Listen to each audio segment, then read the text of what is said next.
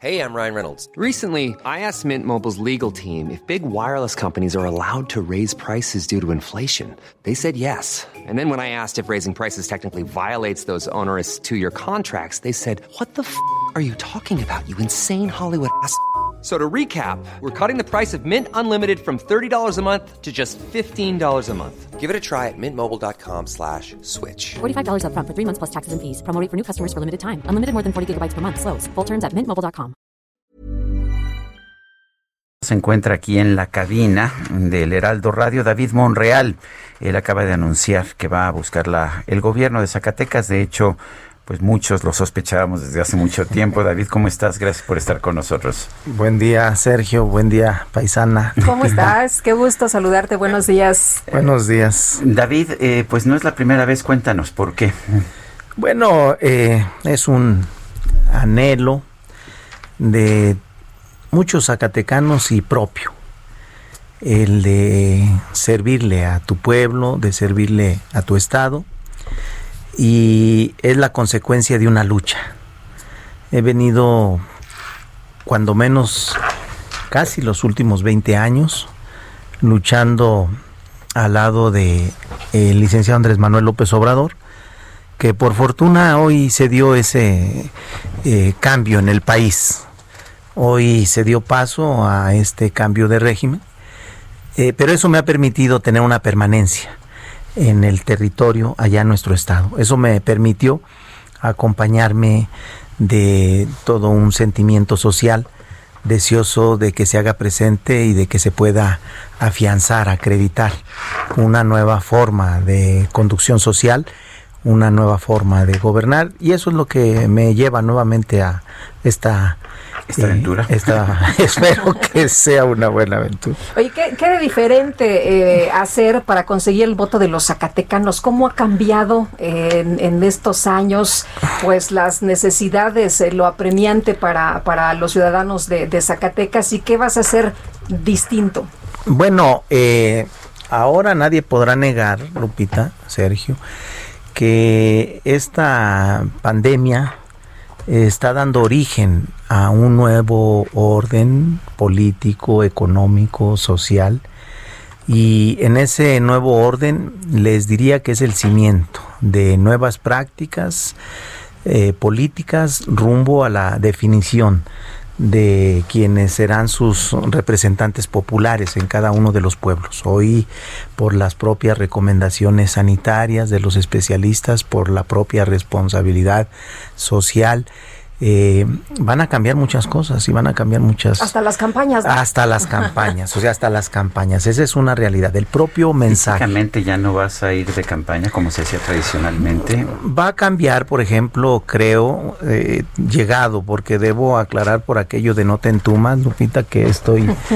haciendo una serie de visitas de cortesía, estoy siendo muy respetuoso de los tiempos, pero bueno, una vez que ya la ley nos permita, eh, eh, lo que vas a evitar son los eventos multitudinarios. Uh -huh. Ya hay una, eh, cuando menos ahorita se antojan adelantado las previsiones que no será antes de el mes de marzo del año siguiente, cuando se esté eh, un poco amortiguando, regulando, pero ya hay algunos otros pronósticos especialistas que se va a postergar todavía algunos meses. Entonces, indudablemente los eventos masivos ya no serán.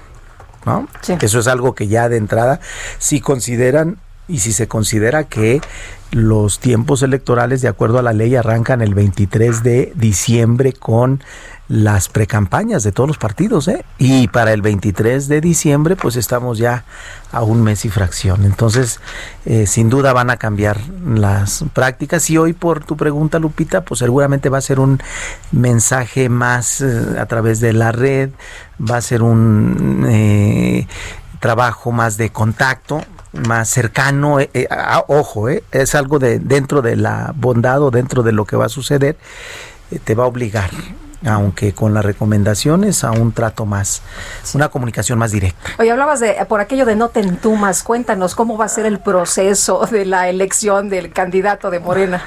Bueno, hasta ahorita se ha anunciado que va a ser a través de encuesta en, al interior eh, falta formalizar. Yo creo que está por darse a conocer la convocatoria. Nosotros padecimos la indefinición de los órganos de dirección y hasta hace unos días se resolvió y estamos en espera de que se esté formalizando para que lancen la convocatoria y ver el método de elección. ¿no? David, el INE determinó que siete, cuando menos, de las candidaturas de los partidos deben ser para mujeres. ¿Estás de acuerdo? ¿Y qué pensarías si esto pues obliga a que no seas candidato?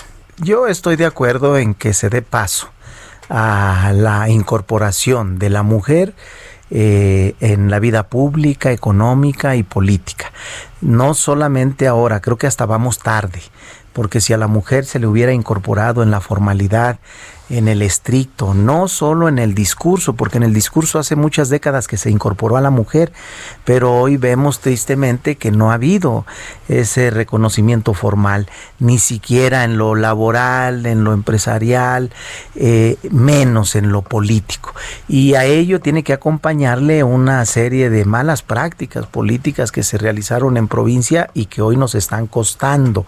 Pero yo celebro que a la mujer se le incorpore, se le reconozca y deseo que hacia el futuro estas decisiones vayan acompañadas también de eh, formación, de capacitación, porque nada me dará más gusto que sea un reconocimiento a su talento, a su capacidad, que no sea solo un asunto de cuota, que no sea solamente un asunto de marco legal. está estableciendo el INE. ¿Qué en este momento. ¿Qué pensarías tú si, por ejemplo, te dicen en tu partido, pues tú eres el mejor candidato, pero pues ni modo tiene que ser una mujer, aunque no sea la mejor?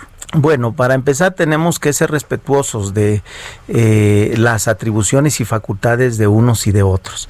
Me parece que el INE ahí eh, se excedió, como ya se está visualizando, anticipando, en cuanto a esta forma tan abrupta Legisló, de querer. El INE quiso legislar. Quiso legislar, quiso invadir otra atribución y hoy ya está el debate eh, sí. nacional. Seguramente este tema será un tema más mediatizado. Dice nuestra constitución y la ley que los mexicanos tendremos el derecho a votar y ser votados. Entonces hay mucho tras de esto, pero yo sí celebro que a la mujer tenga su reconocimiento formal en la vida política, económica y social, en el estricto, eh, no discursivamente. Uh -huh. Oye, ¿y cuándo se tiene ya la definición de quién es el candidato?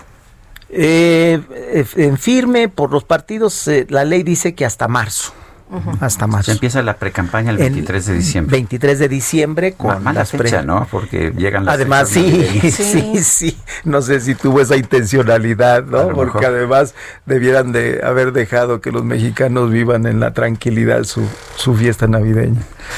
Bueno, pero entonces eh, tú te vas a postular, es posible que sea una encuesta, eh, eres quizás el más conocido en estos momentos en Zacatecas. La gente eh, me ha distinguido, cosa que agradezco, reconozco con su cariño, con su aprecio, son muchos años de lucha para mí, eh, yo ya estoy como el presidente, esta será la tercera. Yo ya. ¿La tercera voy, es la, tercera? Yo, sí, yo, yo, fíjate, ya fui candidato en el 2010, en el 2016. Hace rato preguntabas tú, Sergio, ¿por qué?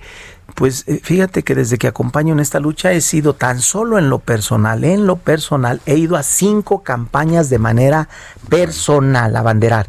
Fui en el 2007 candidato a presidente y presidente municipal. Bueno, pues David Monreal, eh, quien va a buscar la gubernatura de Zacatecas, gracias por estar con nosotros. A nosotros tenemos que irnos a, una cor a un corte a nivel nacional en unos cuantos segundos, de manera que te agradecemos el que hayas estado con nosotros aquí con tu paisana Lupita y con un servidor. Muchas gracias.